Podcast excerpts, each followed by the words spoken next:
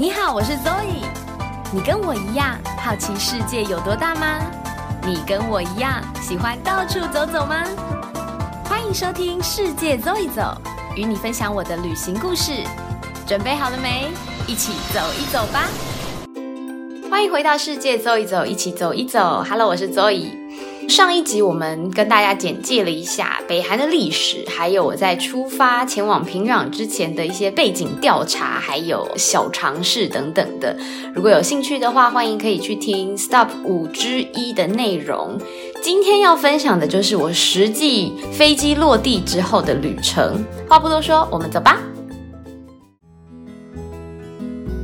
上一集有讲到，我们是搭乘高丽航空的小飞机出发的，不到两个小时就抵达了平壤的顺安国际机场。这个顺安机场是北韩唯一的国际级机场，在二零一五年的时候有新的国际线航厦落成了。不过我们去到的时候是二零一三年，所以那个时候用的是旧的航厦。我第一眼看到这个机场，嗯。很不大，说不大是真的很客气啦，它其实就是很小。我当下想到的就是高中的时候，我们学校里面的礼堂这么大，当然可能再大一点，但是你就可以知道说一个机场的规模就是这样，可以一眼望穿所有的设施，行李带啊、通关口啊，还有旁边有一个简易版的免免税书报摊，因为它并没有真的免税店，书报摊就卖着一些报纸或者是北韩的书籍，还有北韩纪念品等等的。令我印象很深刻的就是它的厕所马桶是没有办法冲水的，是有那个设备，可是拉下去是没有水的，所以你要出来以后，在外面有一个储水的大水桶，你要自己舀水进去，再把你的厕所冲干净。而且呢，因为平壤机场的灯光很昏暗，所以当下那样人来来去去，就觉得有点混杂的感觉。但是秩序都还蛮蛮良好的，还蛮安静的。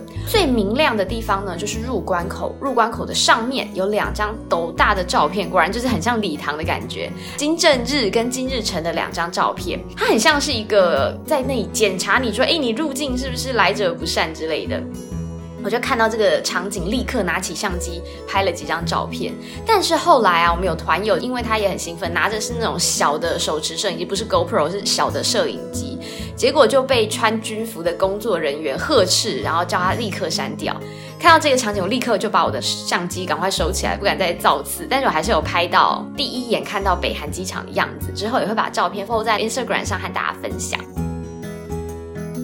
虽然说大家就一样都是要入关，可是因为有要报关跟不用报关，要报关就是你如果带手机、笔电等等东西，就是要走报关通道。海关呢都是要穿着军服，然后很有威严，不怒而威。看你的样子，感觉好像是犯罪啊，或者你有一些坏念头，就是无所遁形在他们的眼睛里面。等到我们过 X 光的时候，海关就指着我的包包，用韩文这样说了几句，大概知道他意思就是他要看我的包包，我就把它拉链拉开来，因为我收纳的蛮好的，所以一览无遗。当下我很紧张，我想说，呃，难道我有不小心带了违禁品吗？一直在思考说包包里到底有什么东西。他看了一下以后，他就指了我的相机包，因为我那个时候是带消费型的数位相机，它就是荧幕很大的那种名片机。那我后来想说，他可能是因为看到荧幕比较大，他以为是手机，就觉得我怎么没有走报关口之类的，我就把它拿了出来，我跟他说：“哦，this is camera。”他就瞄了一眼，以后他就哦，赶快就把我赶走了，因为后面还很多的大排长龙。其实是一个很小的看一下的动作而已，可是因为当下，因为你进到北韩，然后他的那个海关的气场又如此的强，所以我当他真的很紧张哎，他一板一眼就说话又铿锵有力，这样我就觉得呃，我好像有做错事，其实明明就没有。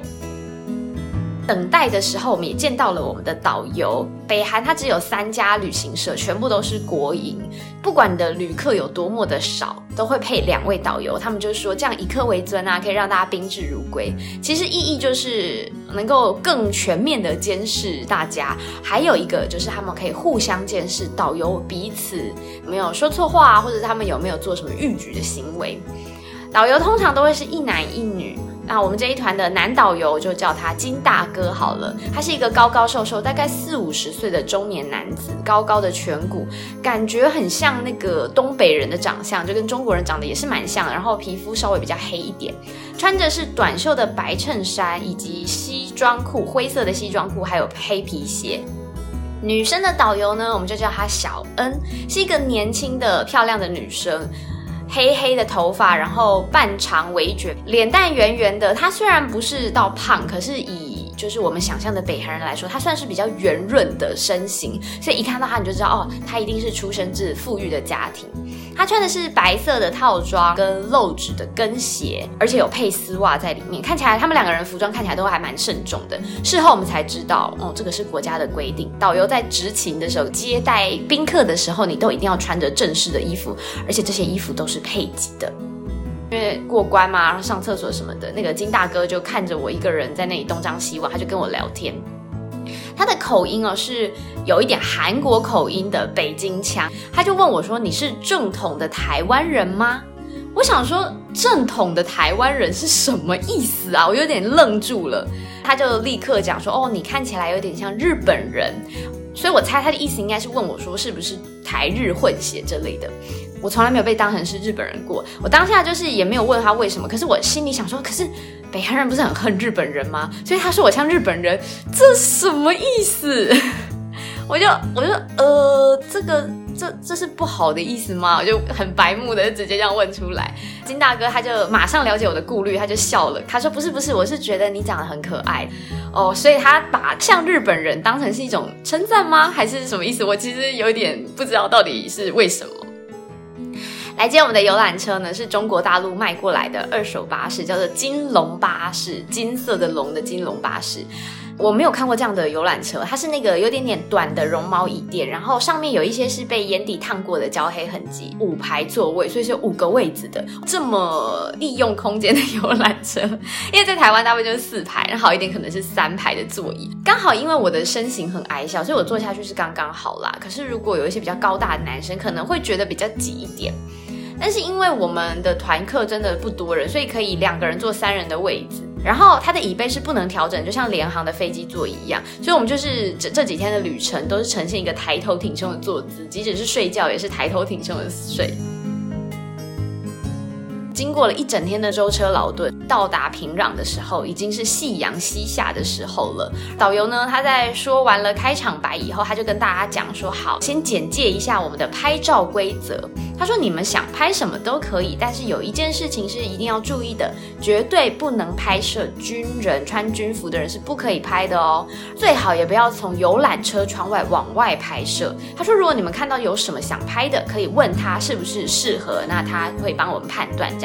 但是往后的几天行程，两位导游他们都是坐在第一排，那我们就坐在后面嘛，所以你你要拍什么，他也看不到，他也不会管，他也不会来检查相机，所以也没有任何的监视行为，甚至是在有一些时候呢，他站起来面对我们在在讲解的时候，看到有一些相机往外拍，他也是。呈现默许的状态，没有阻挠。只有一次是我们在游览车上碰到外面的那个路面电车，路面电车就是上面还有电线，那个地方可能有一些短路有起火的状态。它只是一个小火灾啦，那大家就是抱着一个围观的心态，就开始纷纷的往外拍。金大哥那个时候他只是温和的劝阻说：“哦，那个不要拍啦。”其实他也没有说，哎，大家不准拍哦，或者是大家把照片删掉，没有，他就只是用一个很不干净的方式跟我们说，哦，这个先不要拍。这个方式其实对大家来说是比较受用的，那大家就会觉得，好好好，那我就很乖巧，就把相机收起来。旅游规则以后，金大哥就解释，因为我们飞机 delay，所以晚餐要往后延了。因为呢，我们第一天有一个最重要、最重要的重头戏行程，就是要欣赏阿里郎的表演，来到北韩最令人期待的一部分之一。游览车就带着我们啊前往五一体育场。这个五一一样就是带有数字密码。我觉得在北韩，他们很喜欢玩这种数字密码，在建雕像或者是建什么建筑物、纪念建筑物的时候，都很喜欢用这个数字来当名称。因为大家都是刚到北韩，大家非常兴奋，就脸贴在游览车玻璃上，就着夕阳余晖看这个城市。平壤就是北韩的国中之国，我觉得就是一个天龙国的概念。因为一般的北韩人他们没有迁徙自由，不要说要搬到平壤了，他们可能想要到平壤旅行都没有这么容易。平壤的意思在韩文里面呢是平坦的土壤的意思，其实跟中文也是一样，就是平的土壤的意思。而且呢，它有一个中国风十足的古名叫做柳津，这个地方一听就大家有印象了，就是著名的柳津饭店以此为名。这个意思就是说，当年可能在古时候，它是一个柳树遍布的京都的意思。自古以来呢，便是绿意盎然的一个地方。因为在韩战的时候，以美国为首的联合国军在轰炸这个地方，所以听说城市要重建也非常容易。其实这样听起来就是有点哀伤啦，就是被轰炸的很彻底。旅行社上那时候给的资料，他是写说平壤是一个绿化率达到百分之八十的城市，那你就可以想见这个地方的绿地有多少。绿化率要这么高，不要说是首都了，世界上很多国家的城市基本上都很难达到这样这么高的绿化率。它街道很干净，然后高楼林立，宽敞的马路上，我们那时候去几乎都没有什么车辆。听说现在的车辆已经比以前多非常多了。路边三三两两的行人，大部分都是走路或者是骑脚踏车，还有很多男生会用亚洲蹲的方式蹲在路边抽烟。首都市民嘛，天龙国民，对于观光客不算太好奇啦。但是呢，如果我们车辆开过去，他们还是会抬起头来稍微看一下。而且你只要透过游览车的玻璃露齿微笑，和他们轻轻招手，就连那些看起来很严肃的大人，他们也会有一点迟疑，但是会举手跟你回应。放眼望去，整条路上就是只有我们一台车，但是车速蛮慢的，因为任意穿越马路或者是脚踏车都恣意横行，因为他们可能真的车子太少，他们就是随便的走来走去。尤其是进到市区，靠近五一体育场之后，人潮就是慢慢涌出来了，因为大家不管是外国游客或者是平壤市民，大家都是跟我们有一样的目的地，是要去看阿里郎的演出。在要形容阿里郎，我在准备的时候，我真的不知道怎么用文字来形容这场表演带来的震撼。阿里郎是在两千零二年由金正日下令浩浩荡荡开始演出的，他的目的就是宣扬国威啊，展现朝鲜民族同心协力、团结合一的伟大精神情操。这个五一体育场也不是一个等闲的地方，它是一个半透天的足球场馆，据说最多可以容纳十五万名观众，是世界上最大最大的体育场。阿里郎的演出在二零一三年之后有暂停演出，一直到二零一八年改名叫做《光辉的祖国》后才重新上演。北韩官方有据说有规定，只要在这个有演阿里郎的季节来到北韩的观光团都一定要看这场秀。但是我觉得这个不用规定，大家也会想看，因为真的是非常非常的精彩。导游就说，这个阿里郎除了给外国人看以外，平壤市民也是可以被邀请来免费观赏的。至于这个邀请的意思，大家嗯心知肚明，就是你一定得来看，因为是旅行社帮我们处理票务的问题。它上面是写三等席，据说是最便宜的席次，要价要八十欧元。我们是坐在正面偏右，视野还是蛮好的啦。后来我们才知道，因为它会定期更换演出的内容。我们看的《阿里郎》，它是庆祝韩战、祖国解放战争六十年的期间限定版，所以它的演出是只有从二零一三年的七月二十二号到九月三十号。我们是八月去的，所以就看看到的是这个比较期间限定的版本。阿里郎这个名词大家都不陌生，就是朝鲜半岛的民族歌曲嘛。我们以前在小学的音乐课本上应该都或多或少有学得到，或者是可以哼上几句。这个歌曲呢，被视为是朝鲜民族统一的象征，就是南韩也有，北韩也有。参与演出的一共会有十万人这么多，哦，里面包含了一些是专业的特技人员，可能有体操啊，或者是有其他的一些特技演出，有音乐家，有舞者，还有运动员。但是最多的呢，还是在学的学生，据说从幼稚园的小朋友到大学生都有，结合了音乐、舞蹈、体操、特技，配合灯光的变化，还有一些烟火，来讲述朝鲜民族的历史革命分裂。后来当然是要夸赞一下金世王。王朝的丰功伟业，再宣传一下北韩的科技啊、军事兵强马壮，最后会期许说啊，希望有一天我们能够达到统一世界大同。那因为我们看到的版本是庆祝韩战纪念版，所以它后面就是会歌颂从平壤凯旋门到北京天安门的中朝友谊的桥梁。在一开始开场有阿里郎的歌声，同时会有绚烂的烟火。你这个这个烟火，我们一开场哇，这个所费不赀，感觉。民脂民膏都化成烟火在绚烂的空中了，就会有一些舞者穿着一些漂亮的舞衣，婀娜多姿的开始翩翩起舞了。因为他是要讲述朝鲜半岛的历史嘛，所以接下来就会有一些军人英挺的现身，有点像阅兵的那一些的演出，就踢正步啊等等的。接着光明一明暗之间，可爱的小朋友就上场了，国家未来的青年，他们就一起跳绳，一起舞旗，仿佛就很像是要挑战金氏世界纪录，最多人一起做某件事情，一起踢跆拳道，一起舞旗等等。然后甚至是很像啦啦队的那种三层接抛啊，或者是一些特技演出。完全是非常非常整齐，那里演出的人不是只有五个八个哦，可能有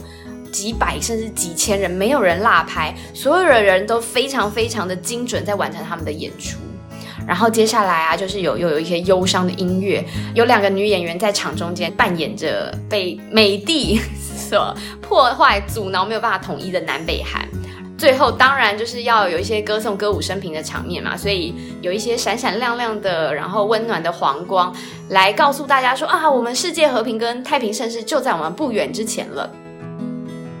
我觉得这个演出最厉害的地方呢，除了很多人然后整齐划一的演出，最难得的不是内容的特技，而是他们非常非常整齐，好像电脑动画做出来的一样。另外呢，它的那个背板。非常的神奇，看似是配角，其实是一个惊人的亮点。背板呢是由三四万人共同组成的人肉 LED，不是 LED，他们是用翻牌子，用颜色的方式来一起去组成一个大型的文字或者是图片，每一个画素都代表一双手。一个牌子，它能够变化出千变万化的背板，完全没有瑕疵，没有残影，精致细致，百分之百良率的 LED 的概念。不管是韩文的标语啊，国旗、党徽，呃，山川瀑布啦，火箭、太空梭，甚至是金日成、金正日的笑脸都栩栩如生哦。灰白的银发丝，双下巴，法令纹都一丝不苟。这个真的太厉害了！听说就是因为背板的后台很狭窄，所以这些翻牌子的人都是由小朋友来担任的，小学生在处理这个惊人的人肉 LED。不知道是有规定还是说怎么选出来的，能够参与这样的演出都是北韩人的荣耀。那听说这些人真的都非常非常的辛苦，那个地方很狭窄嘛，而且表演这么长，可能前面又要彩排，他们很多人可能都没有办法吃东西，没有办法喝水，因为喝水你就会想上厕所。所以是在很狭窄的空间里面，发挥小螺丝钉的精神，把这个演出一起展现得淋漓尽致。导游有说，参与演出的人每年都会更换，而且学生都是放学以后才来参与排练的。只要四个月的时间，他们就可以做出一场阿里郎大秀。对于这件事情，我是蛮心存怀疑的啦，因为你，我觉得没有这么容易，怎么可能？你要放学以后每天来排练，只排练四个月，你就可以达到这么完美、这么精湛的演出？我觉得是，嗯，对，有一点存疑啦。总而言之呢，大概是九十分钟一部电影的长度哦，完全没有冷场，热闹缤纷华丽。世界上真的只有集权国家才动员的出来，用人力把一个政治催眠秀能够塑造的这么完整，真的无与伦比，完全无懈可击。结束的时候，当然大家都起立鼓掌嘛，非常的沸腾。我那一个瞬间呢，在非常沸腾的五一体育场在闭幕的时候，那个瞬间，我忽然意识到，如果说人生就是像一场戏，那我们在喝彩的同时，我们不就也是这个《金家的世界》这一部大片的演员吗？我们一起参与这个演出，哎，那所谓的渺小跟所谓的庞大，到底是什么呢？散场呢，跟导游预料的一样，有点混乱。那导游有说，为了要礼遇外国人，所以入场的时候是外国人先入场，散场的时候也是外国人先散场。不过因为我们到场的时候已经有点迟到了，所以我们进去的时候大家都已经做的差不多，是我们晚到。但散场就是外国人先。这个目的礼遇之外，意在言外，就是当然要隔绝我们跟当地人的接触机会嘛，因为大家全部散出来，你根本不知道是本地人还是全部大家都散在一起了。另外呢，我觉得应该是想要让他们的国民可以继续停留在场内，然后大声鼓掌、大声喝彩，来营造那个歌舞升平的状态。出口区一样哦，有卖周边商品，像是海报或者是 DVD 等等。但是我们的领队他在行前有提醒我们，可以到饭店以后再在书店里面购买啦。因为毕竟光碟如果你买到坏的也是蛮麻烦的。可是如果你在书店里面，你可以稍微测试一下。而且因为散场真的蛮紧急的，所以我们大家都没有驻足，也没有购买，我们赶快要穿越人潮往我们的游览车前进。上游览车之后，你就看到哦，本地的居民真的都陆陆续续出场了。共产国家的效率真的，你不得不称赞。没有排练，这些观众也许他们都常常来，他们也习惯要怎么走啦。总而言之，散场非常非常的顺利，游览车完全也不会受受到阻碍，直接开出去开回去了。那个时候已经可能已经八九点了吧，我们要去吃我们在平壤的第一餐——平壤火锅。前往餐厅的路上，导游很尽责，他会跟我们讲一些市区的地理，像是北韩两厅院、北韩国图。但是因为晚上了，然后这些东西因为都打烊了，没有电灯，所以基本上你也看不太到是什么。少数光彩夺目的就是北韩迪士尼万景台游乐园，那霓虹灯闪闪耀耀，然后里面游乐设施也真的有在动，但我看不到上面有没有人在玩啦。真的很想要进去看看北韩迪士尼、北韩游乐园到底长什么样子。过了不久，我们就抵达餐厅喽。餐厅的摆设是西式的面对面的桌子，桌上已经帮我们都摆好小火锅，是那种酒精高的迷你小火锅。火锅之外，有一碗白饭、三个西点蛋糕，还有一些熟食，像是炸鱼块或者是会什锦菜等等的。嗯，后来我们吃到的菜大部分都是这样，可能是因为新鲜食物比较难取得，所以烹调的方式都会用烩的啦、炸的啦、糖醋啦这些来掩盖口感。火锅的主角也放在旁边了，高丽菜丝、洋葱丝、豆腐粉条、红萝卜，还有猪肉片。其实说是肉片，它比较接近肉丝的程度了。另外呢，不管是到南韩或者北韩，每一餐都不会少的就是泡菜。平壤火锅的泡菜跟我们想象的泡菜不太一样，它不是那种红红的，然后一叠堆起来的白菜的样子，汤汤水水的，凭肉眼看觉得有点黄黄的，感觉很像我们在台湾吃卤肉饭，上面会有一个那个黄色的姜片还是黄瓜片泡在那个水里面，不过再橘一点，因为台湾那个是很黄嘛，它那一看就是再橘一点，吃起来呢味道也不像我们在南韩或者在台湾吃到的泡菜这么重口味。好，以上我刚刚讲解的这个菜，老实说，连非常爱吃火锅，而且当下已经很饿了的我来说，嗯，看到我真的都觉得蛮不吸引人的，尤其是那个汤几乎都没有味道哦。桌上还有附盐啊、味精啊、调味粉等等，你可以自己再加进去汤里面。所以当下我是把这些菜全部都倒进去，加了一点盐，然后把整碗泡菜也都倒到火锅里面一起吃。它其貌不扬，吃起来就大概是你看得到的那个味道。可以吃到食物的原味啦，但你不能说鲜甜或者是可口弹牙，没有没有这些形容词。但是能够吃的非常饱是绝对的，毕竟我们来到这里，你要吃不同的饮食嘛。而且重点是我们在北韩的时候，大部分大家都会自我要求，就因为你知道说北韩很多人民是在忍受饥饿跟黑暗，他们每天就是能不能活过今天，可能自己都没有什么把握，所以我们大家还是很努力的把所有桌上的食物都吃完。因为如果要我们真的去体验。真正的北韩晚餐，那可能桌上会出现什么样的食物？可能都是一些很困难、很呃难以想象的东西。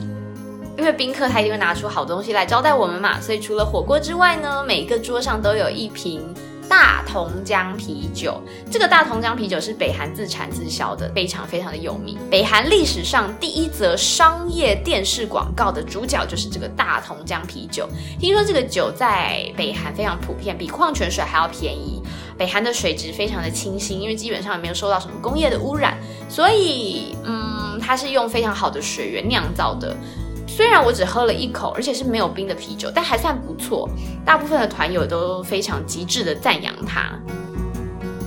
酒足饭饱之后，再度回到游览车上，时间真的已经蛮晚的了。本来就没有很热闹的平壤街头啊，也是真的只剩下几个人群，慢慢的走，或者是搭地上电车回家。游览车就开开开开开，开到了我们今晚要留宿的地方——知名的神秘的羊角岛国际酒店。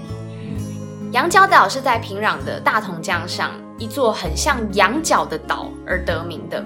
车子慢慢慢慢开进去，它是一个四十七层楼高的酒店。导游就有顺便介绍，它是一九九五年才开幕的。这个羊角岛酒店有一千多间客房，专门招待外国宾客，像是之前有温家宝啊，或者是有一些国际级的官员们来访，都是住在这里。顶楼呢有一个旋转餐厅，不过我们没有办法去参观。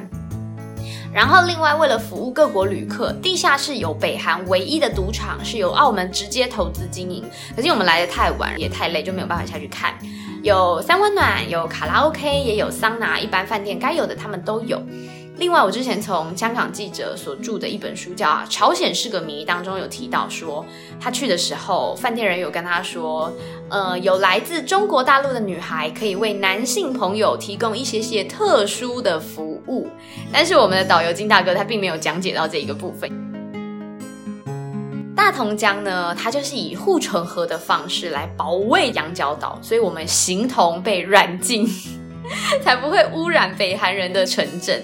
网络上有盛传，羊角岛酒店没有五楼的住房，不是因为谐音的迷信哦，而是据说整个五楼都是监控中心，它会监控每一个房间旅客你说什么做什么。网络上是有这个照片的，在 BBC 中文网上面有一篇报道，有访问一个偷偷跑进去的美国华人的经历。据那个报道所言，他说五楼特别矮，感觉是在五楼有在一个夹层的感觉。他们没有看到那么细，可是的确五楼就是长得跟其他楼层不一样。但是这件事情在我去之前不知道，所以我在电梯里的时候，我没有仔细看到底有没有五楼。当然，怎么可能带反监控仪器去看？所以也不知道我们到底有没有被搜证。回来之后，我读到这个五楼的讯息之后，我不断的回想，说我在房间里到底有没有讲什么不该讲的话？到底有没有趁机批评他们？有没有发表什么感想啊？我想了很久，应该是没有啦。而且我已经平安回国了，所以对。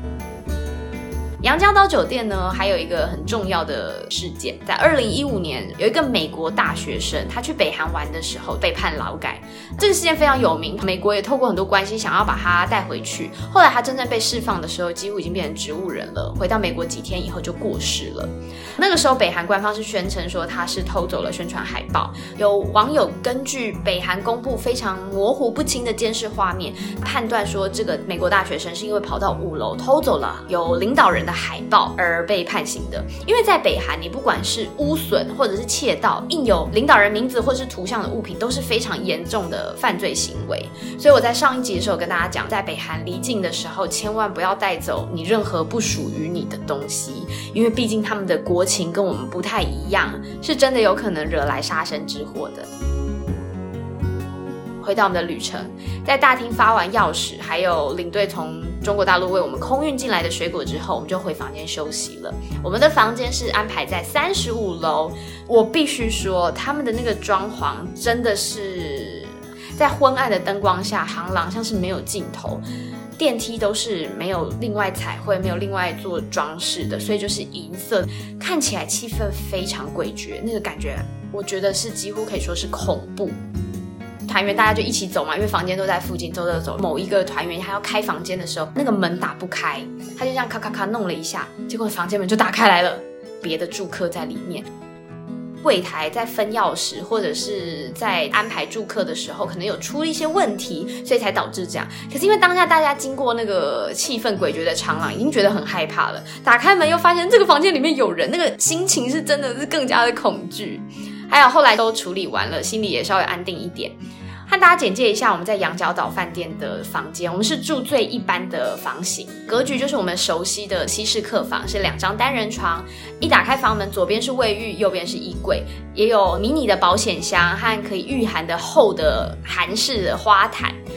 窗边还有双人的咖啡座椅、小电视啊、小冰箱都一应俱全。另外，纸拖鞋或者洗衣袋等等都一样不缺。墙上还有挂一个北韩的潮式山水风光的月历，而且我们所住的三间饭店，每一间饭店的每一个房间都有一模一样的月历，很统一。进到厕所一看呢，该有的毛巾啊，或者是刷牙、啊备品等等都整齐的排列。浴室的地板是比较特别的，金大哥他有提醒我们。地板上是没有出水孔的，只有在浴缸里面、浴帘那里面是有出水孔的。在洗澡的时候，你要特别小心，不要让水溅到外面来，因为很难清洗。回到房间里面看床头柜，当然会有一些灯饰啊，或者有一些嗯，可能收音机的按钮都坏的差不多了。桌子上有一些岁月的痕迹啊，杯印什么都还是看得出来，不过很干净。然后中央空调的温度也是适中。电视打开来就精彩了，除了朝鲜国家电视台之外，中国大陆的央视也有好几台都看得到，或者是 BBC 啊、NHK 啊、CNN 也都看得到。转转转，我居然看到台湾的资深评论员张友化先生，我吓一跳，我想说，呃，难道连台湾的频道都收得到吗？仔细一看，是香港的凤凰卫视。所以其实它电视台基本上你想看哪一台，大致上都是收得到的。不过听说这种国际化的频道是观光客限定，如果是在导游入住的房间里面，就是收不到这个讯号了。安顿好之后，就往窗外看去了。四十七楼是最高的那一层楼，有旋转餐厅，但我们无缘见识到。可是三十五楼窗外也算是蛮高的哦，还是可以看到一些夜景。平壤的夜景不至于到一片漆黑，虽然没有很亮，除了永远光明的主体思想塔之外，也有用霓虹灯饰装饰起来的闪烁的桥。远方也有一些晶晶亮亮的大楼。讲到大楼，很多朋友那时候都很意外，就说啊，北韩也有很多大楼吗？是的，北韩有非常非常多的高楼，几乎都是免费的国民住宅，可以提供给国民免费申请入住。后来我们的导游有跟我们说，要如何判断高楼是国民住宅还是公务机关呢？你就是看它有没有阳台，有阳台的户数呢，就表示是国民住宅；如果反之呢，就是公务机关。第一个在平壤的夜晚就要差不多这样结束了。很多人在羊角岛入住的时候，都会玩那个逃出羊角岛 RPG，会想办法避开导游的视线，想办法要跑进平壤去看看晚上的平壤长什么样子。但因为我们到的时候真的已经很晚，大家也都累了，再加上其实我觉得我们这样逃出去啊，真的是辛苦导游啦，因为他必须要负担起我们的安全，还有负担起我们不能乱跑的这个责任。所以如果你乱跑的话，有可能会害导游，可能他要写。报告或者面临一些上级的调查等等的。好，总而言之，我们完全就没有再离开房间了，带着有点兴奋又有点紧张的心情，在羊角岛饭店朴实无华、有点硬的洁白床铺上一夜到天明。北韩的第一个早晨五点二十分，我的闹钟就响了，晨雾都还没散去哦，我们就要准备梳洗，然后用早餐要集合了。羊角岛的餐厅呢，有浓浓的怀旧风。大大的中式宴会厅里面，墙上是朝鲜的山水。看到各国来的观光客都睡眼惺忪在吃自助早餐，菜色大部分就是腌制的酱菜，其他像是白粥、面包、蛋糕、果汁、牛奶、优酪乳都有，也有现煎的荷包蛋服务。有三个大厨在角落严肃的在那里煎蛋。用完早餐之后，大家就要拉着行李上了金龙巴士，因为我们今天晚上要留宿在不一样的地方。第一个经过的地方是金日成广场，这个广场跟北京的天安门广场有类似的效用。适逢礼拜天放假，人潮蛮多的。金大哥就解释，因为平壤市民呢，他们正在自发性的为了九月九号北韩国庆在排练。尤其是呢，二零一三年是朝鲜停战协议签订六十周年，所以要更强大、更盛大的举行国庆。由于北韩当局当然一直以来就是要避免观光客跟本地人接触，所以本来要参观金日成广场的行程就延误了，我们就没有办法下车。第一个行程就改成另外一个非常具指标性的万寿台巡礼。在万寿台旁边呢，就会有穿着传统朝鲜服饰的卖花姑娘。嗯，卖花要卖给谁？当然是卖给外国人啦。北韩有规定，一样观光团的行程一定要去参观，一定要去参拜，一定要去献花给伟大的金日成主席跟伟大的金正日同志他们的铜像。所以领队就帮我们买好花，发给团友，两个人一组来分享一束花。买好花之后，就到了有名的万寿台大纪念碑。这个地方呢，只要是任何介绍平壤或介绍北韩讯息都会出现，不管是书籍啊，或者是照片啊，都会出现这个景点。比已经很样板、已经很干净的平壤市区还要再更干净，样板中的样板的概念。虽然叫做纪念碑，可是它是二十几公尺高的巨大铜像。我们立正站好，由导游和领队带领大家，向着朝鲜精神象征白头山，也就是长白山壁画前面的两金铜像一鞠躬。这是旅游规定嘛？不管你情不情愿，就是还是得要来鞠个躬，行个礼。这边也是可以自由拍照的，不过导游有严肃的提醒我们大家，拍照的时候一定要把铜像整个都拍进来，不可以只拍他上半身，只拍他下半身，只拍他的手，或者是模仿他们伟大领导人的英姿，还有也不能有一些不庄重的动作出现。金大哥也说，本来这个铜像只有金日成一尊。金正日在任的时候，他多次严正的拒绝人民为他树立铜像的提议。在他过世之后，人民在哀悼之余啊，又展现了他们惊人的效率，几个月的时间就立好了第二尊铜像。但是仔细一看，就发现说 他们两个长得几乎是一模一样。据说在我们到访前不久哦，有重新再改了铜像的样貌，姿态跟样貌都是由金正恩亲自指示、亲自设计而成的。服装呢，也从长风衣改成衣摆扬起的长夹克，来展现他们领导人比较亲民的个性表征。而铜像安排的地方，万寿台大纪念碑也是有玄机的。据说每天早晨，平壤市的第一缕阳光会抢先先照到这两个铜像上面，因为是铜像，所以会反映出万千的光亮，也让铜像就像是他们两位伟大的领导人一样，一直关切监视着朝鲜人民。老大哥一直在看着大家。自由活动的时间啊，我们也问女导游小恩，这个铜像是重新再改造、重新再弄起来的，那旧的铜像去哪里了啊？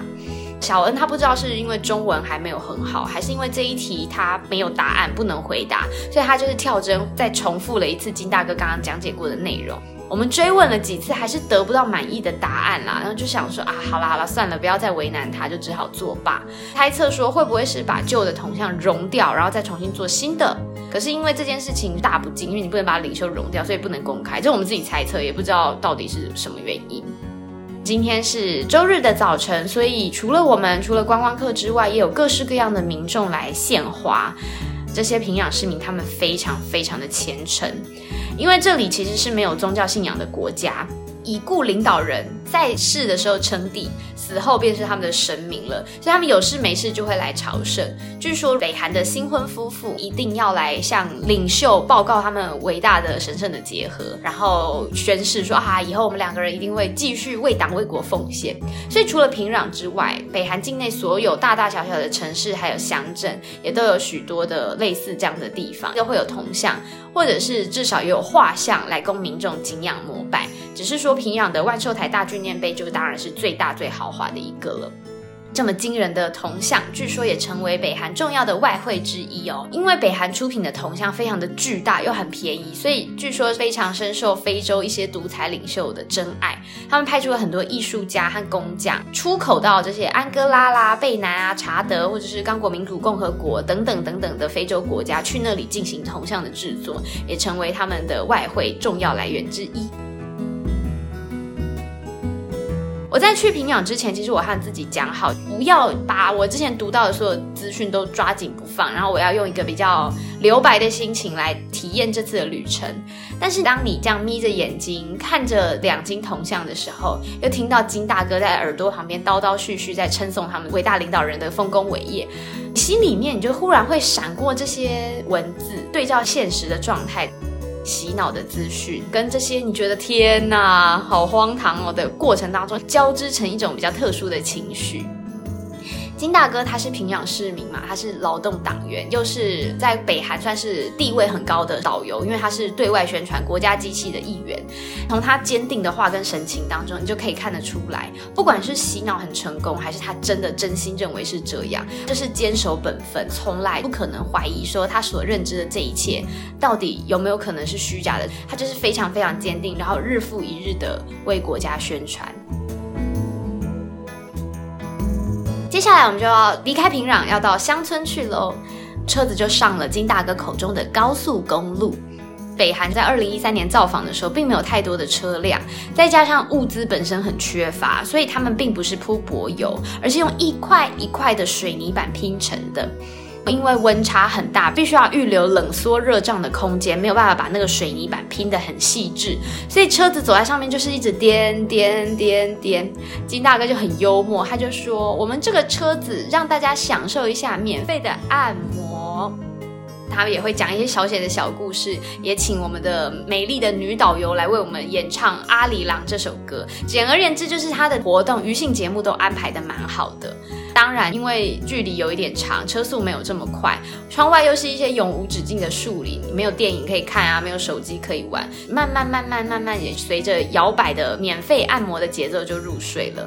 不知道开了多久，金大哥就车子停下来，他就宣布说：“新平湖到了。”它是一个简单的休息会所，可以让大家下车尿尿。既然都下车尿尿尿了，就借此来跟大家介绍一下北韩的厕所。我刚刚一开始的时候有说，北韩机场的马桶是没有办法冲水的。印象当中哦，有一些亲朋好友在早年有去过中国大陆，都会说中国大陆的厕所没有锁，或者甚至是没有门。在新平湖休息区这里呢，上到的厕所很特别，它不是没有锁，不是没有门，它的门是透明的。当然不是像落地窗一样，整个都是透明的。可是就在门上有一块塑胶板，所以你真的要干嘛的话，你透过塑胶板是可以看得到里面在干嘛的。我不知道是因为要监视我们上厕所的状态吗，还是有什么其他的目的？这个我们真的是无从得知哦。那这是否观光客的样板景点。那至于比北韩其他的厕所，你就更难想象大概里面会长什么样子了。因为水资源很匮乏的关系，所以大部分的抽水马桶都跟机场一样，要么就是坏掉，要么就是按下去没有水，不一定可以使用。所以在洗手台旁边，他们都会砌一个水缸，里面那些水也不知道他们哪里来的，反正就是大家会，嗯，你上完厕所你就出来，然后把那个水舀进去里面冲你自己刚刚的厕所间。然后我有观察过我们的女导游小恩，她上完以后，不管这个厕所是不是可以冲水的，她自己会出来，然后舀水进去人工冲水。所以这可能他们的习惯，也不管这个抽水马桶到底能不能使用，他们就是保持着自己清洗自己厕所的习惯。好，又继续上车喽。我们终于来到了我们今天要抵达的城市圆山。这个地方距离平壤大概有两百公里远左右。圆山这个城市呢，一样有着很多路上的红底白字的标语，还有一些标语塔。另外就是有很多两金的画像或者是铜像等等的。离开了平壤，东西的等级也有差哦，像是国民住宅群，我们当下看的时候没有感觉，可是后来我朋友看到照片就说，呃，这看起来是很像看守所的感觉，很明显跟平壤那些金碧辉煌的样子很不一样。好，总而言之，圆山就到了。风中你可以隐隐约约闻到一些海洋的气息。旅行社上给的资料说，圆山是朝鲜的重要贸易港口，也有在这里设有空军跟海军的基地。位置是位于在朝鲜半岛东岸的日本海的沿岸。不过金大哥他说的不是日本海，他说是东海。他说日本人很过分，把东海改成了他们的名字。我们在朝鲜是不说日本海的，我们只说东海。所以在这个任何一个小地方都可以看出他们义愤填膺，对日本人有一些愤慨的点。街道上也有很多当地的民众，那大部分的人都是穿着大地色系的衣服，但胸口一定都会有别北韩的徽章。也有一些小贩在卖吃食，只是说这些东西我们到底能不能买，我不太确定，因为我们就直接进到餐厅了。菜色也是在制的食品，炸鱼块、熏肉、腌黄瓜，还有泡菜。这个泡菜跟昨天平壤火锅的泡菜又不太一样了，更特别，因为它是有绿色蔬菜在里面。我们平常熟知的韩式泡菜都是大白菜腌制而成的，猜测应该是因为蔬菜真的比较短缺，把什么菜都拿去腌，就会变成有各种蔬菜腌制其中的北韩泡菜。金大哥有说，北韩泡菜有很多种，跟我们昨天吃到的一样啊，或者是我们今天看到的这一种。那我们事后也有吃到更接近南韩口味的泡菜。主食是皮厚馅少的迷你一口水饺，还有海苔蛋花汤，这些东西都是一样，称不上是好吃，但是你绝对都可以吃得非常饱。赶快把这些东西吃掉，我们就想要偷偷时间，可以再稍微看一下远山。但是呢，你只要一走出餐厅，导游就随时在侧。但我觉得其实也没有不好啦，反正你要走要看也看不到什么，还不如你能够把握机会，你听听看导游想跟你说什么，他们的官方想要跟你宣传什么。不知道是不是因为这一个港它是开港贸易关系，然后又是海洋城市，我觉得它比其他我们去过的都市都更平易近人。平壤给人的感觉是很严肃的灰色或者是金属色，可是圆山呢就是比较活泼的彩色。街道上啊，还有一些小小的彩绘旗帜，有点像运动会会有的那种三角旗，然后也有一些长形的国旗。金大哥有兴致勃勃帮我们拍了几张借位的跟北韩国旗的合影，就不像在平壤，好像都要立正站好才能跟国旗拍照。下一站是哪里呢？居然带我们去海边。我那时候心里想说，哦，我好想帮他做一个设计对白哦。设计对白就是观光客，你们来看看哦，我们也有海边呢，我们真是幸福的民族啊！海水浴场对我们来说一点都不稀奇呀。可是这个海水浴场是有北韩人大大方方穿着泳衣尽情的玩水，或者躺在岸上晒太阳的海水浴场，大家就惊呼连连喽。金大哥就说，这里有很多游客都是从平壤开车过来的，大概要开三四个小时才能够来这里度假。那个时候，在这个几乎不允许拥有私家轿车的国家，就算允许了，大部分的人也是无力负担，也没有办法养得起车。所以能够到海滩度假的这些人，我们大概就知道会是什么样子的人了。虽然明知道就是样板给我们看的，还是见证到了这些上层阶级的北韩人他们的周休一日的欢乐周日。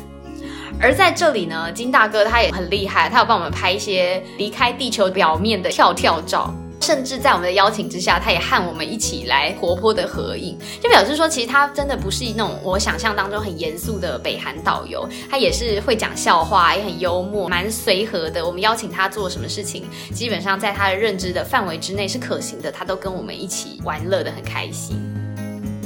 证明完北韩是有海滩假期了之后，我们又在游览车上颠颠簸簸了两个小时，终于来到今天我们的目的地了——金刚山园区。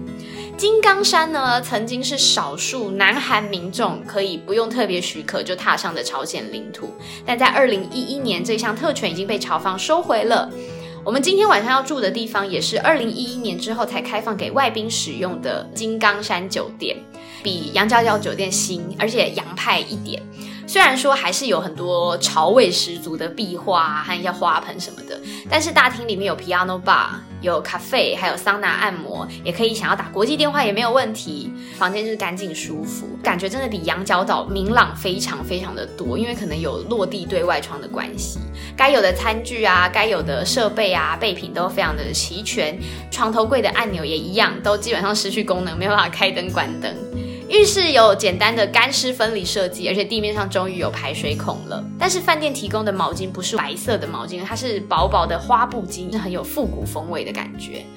这个时候大概是傍晚时分，放好行李以后，金大哥就说：“我们还有一个地方可以去。”他就上了游览车。金刚山那边的山哦，跟中国的黄山很类似，是怪石嶙峋的山头。开开开开开，就开到了一条已经荒废了的铁轨。金大哥就说啊，在不知道哪个年代，南北韩曾经一起修筑了这一条铁路，是可以通往南北韩，可以畅行南北韩的。不过呢，准备要试车的时候。却受到了美国的阻挠，没有办法成行。不啦不啦不啦不啦不啦，接下来就是指责美国干涉他国内政百余字。总而言之，最后是没有成型，所以这条铁轨从来没有被使用过，变成当地人散步啊、抽烟啊、闲聊的一个地方了。车子在开开开开开，就开到了金大哥口中的景点了——三日铺。他这韩式北京腔，有的时候我们要认真听一下，或者对照手上的资料，才知道他在讲什么。其实这个地方是三日浦，一个三点水，然后一个杜甫的甫，三日浦。但是被大哥一念出来变三日瀑，听起来很像瀑布，但其实不是，它是一个天然湖泊形成的风景区。据说是以前有一个朝鲜的王，古时代来这里玩，他本来想要在这里停留一天，但是觉得景色太美，舍不得走，待了三天，所以就变成三日瀑了，是朝鲜的关东八景之一。啊，这个地方就是你要爬到能够登高望远的地方，也是有弯弯曲曲啊，而且步道窄小的通道。经过一个小山头的时候，我们看到下方的吊桥上面有一群北韩游客。这个时候，金大哥他就圈起手，向那些北韩人大喊了一声韩文，然后再继续领着我们往下走。等到我们到达吊桥的时候，哎，刚刚那些北韩游客。都不知道去哪里了，所以我合理推测，他刚往下喊的时候，就是跟那些北韩人说：“观光客驾到，你们快点走，快点清场，我们观光客要来了。”应该是类似的意思啦。夏天呢，应该是北韩最适合造访的季节，有暖暖的阳光，柔柔的凉风。我们终于走到了制高点，一起坐在大石头上面欣赏三日浦的景色。这个景色的确是很漂亮啦，但没有到美到让我们不想回家。那一天呢，我觉得最动人的记忆就是我们一起坐在那里心旷神怡的聊天，不上脸书打卡，或者是不急着剖线动，也不用回讯息，因为是在大自然里面。我们抛开对北韩所有的疑惑，能问的不能问，会不会问了这一题不好意思，等等等等，都放开来了。一直到回到台湾很久，甚至是现在，我已经忘记三日浦的美景到底是讲什么。可是三日破这个金大哥的声音，然后一直伴着那一天的夕阳余晖，就一直回荡在我的心里。爬完山，回到金刚山酒店，我们本来要准备吃晚餐了，结果不知道为什么被另外一团的台湾旅客先吃掉了。经过一番交涉以后，金大哥就说：“啊，今天我们又要九点才能吃饭了。”好，那既然这样，大家就到处晃晃。其实他这里也不太怕你走出去啊，因为外面基本上也没有什么地方可以出去，大家都待在酒店之内。金刚山酒店它不像羊角岛酒店一样有书店、有纪念品店，它就有一个小小的摊位，上面就卖朝鲜的娃娃或者是发夹等等传统的东西。回到房间以后，就想说可以休息一下。我们的电视台好像被锁台了，怎么转都转不走，或者是就只有这么一台。那个时候在播的是北韩的新闻节目，主播就是跟大家熟知的李春基一样，类似的发型、类似的风格。稍微休息了一下，洗个澡，大概到八点半就可以吃饭了。我不知道是因为搞错了团客要跟我们致歉，还是说金刚山酒店这里的资源比较丰富。今天晚上的菜色丰富很多，有凉拌的冷沙拉，还有炸鱼、榨菜丝。一样由深色蔬菜做成的泡菜，还有一个颜色很像糖醋肉，可是吃起来应该是肉制品的东西，大概就这些菜色，没有那么多样。可它每一道菜都分成两盘，所以整个桌子圆桌是放的满满的。还有每个人一碗海带汤，这个海带汤跟我们平常喝的不太一样，它那个海味非常非常的浓重，几乎到有一点海腥味的状态了。今天晚上的啤酒叫做平壤啤酒，口味比那个大同江啤酒稍微麦味再重一点点。大部分的人。如果不喝啤酒的话呢，就是喝同样有名的北韩矿泉水。酒足饭饱之后，金大哥又再次出现了。他提醒大家说，我们明天呢要征服的是金刚山，我们要去爬山了，所以大家一定要早点休息。基本上在这个地方，然后大家早上又这么早起，也没有什么夜生活，所以锁门晚安。在北韩的第二天就这样顺利度过了。讲讲讲讲到这里，不知不觉又讲了很多细致的东西，又要超时了。真的，只要讲到北韩啊，我我话都变得特别多，有很多很多的讯息想要和大家分享，讲的巨细靡遗的。如果有兴趣的听众朋友呢，请继继续锁定我的频道，我们接下来会推出《北韩之旅》第三集。也谢谢大家收听到这里。什么想法、意见的话，或者你有去过北韩，想要有一些东西想要跟我交流的话呢，可以在我的 Apple Podcast 下面留言，或者是在 First Story 也可以留言。除此之外，也可以到我的 Instagram 上面私讯或者留言告诉我。那世界走一走，我们就下一次见啦，拜拜。